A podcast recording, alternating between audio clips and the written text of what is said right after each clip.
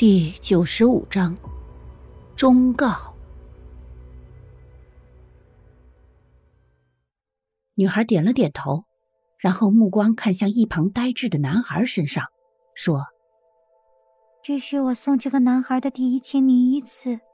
我不停的去问八层的植物人员是否顶层就是手术室，他们每个人都回答是。我每次踏进电梯，都会经过我家的门。”然后努力的爬上通往我祖母家的路，旅途中会掉进一个深坑里。当我爬出来的时候，就出现在电梯里了。然后电梯开了，我就来到了顶层。可是我走出电梯后，才发现顶层居然是太平间，根本不是手术室。唯独这一次不是。我知道是因为大叔，大叔是我唯一见过的活人。女孩又开口说道。顾白一愣。然后看向一旁的小男孩，问他：“既然如此，你为什么还要送这个小女孩去顶层啊？”少女想了想，才说：“我回不去家。如果每次路过我家或是真的是我家的话，我也不敢回去，因为这个小男孩并不是人。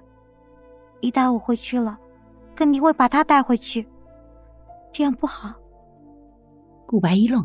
反倒是有些惊讶的看着少女说：“你怎么会知道不好？”少女抿了抿唇，然后才开口说：“因为我是在我祖母家的房顶上看到无数毒蛇盘绕着，无数的眼睛冰冷的看着我，他们齐刷刷的吐出蛇信。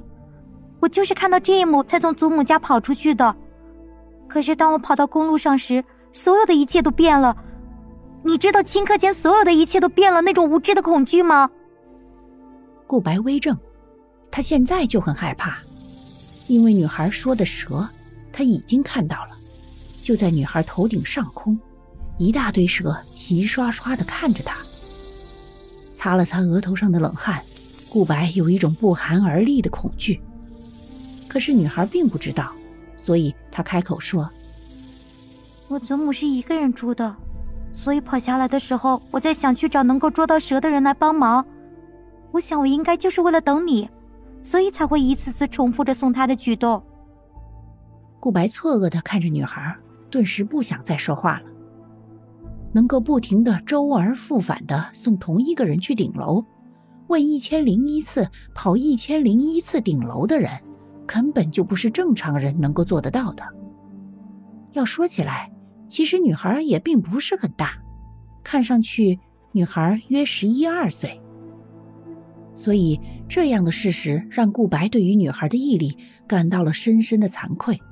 如果她是女孩的话，早就放弃了，哪里还能给她跑上上千次、问上万遍呀？电梯到达顶层，女孩不慌不忙的站起来，对顾白说：“出了电梯后，千万不要说话，也千万不要碰任何人。大叔，如果你想要平安的话，请听从我的忠告。”女孩认真的说道：“在这一点上，她有足够的经历，在这个顶层，她可以说是战斗丰富了。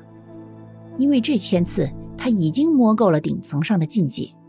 虽然不知道为什么她会没事，不过女孩到了现在已经不在意这个问题了。”顾白听到女孩如此郑重其事的告诫，不由得面色一整，就仿佛是遇到自己的师傅那般严肃以待。女孩看到顾白如此重视，不由得扑哧笑出声，带着几分玩笑说：“大修这个样子，让我有一种学生见到老师的既视感。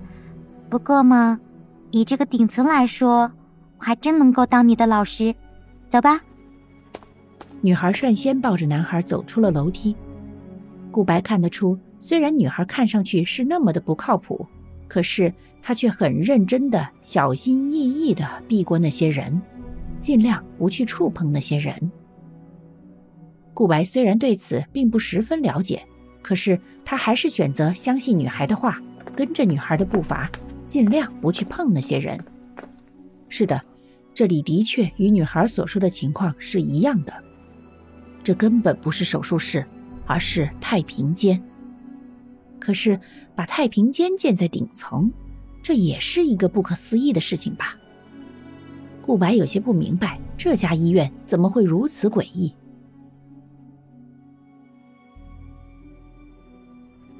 本集播讲完毕，下集更加惊悚，记得要听啊！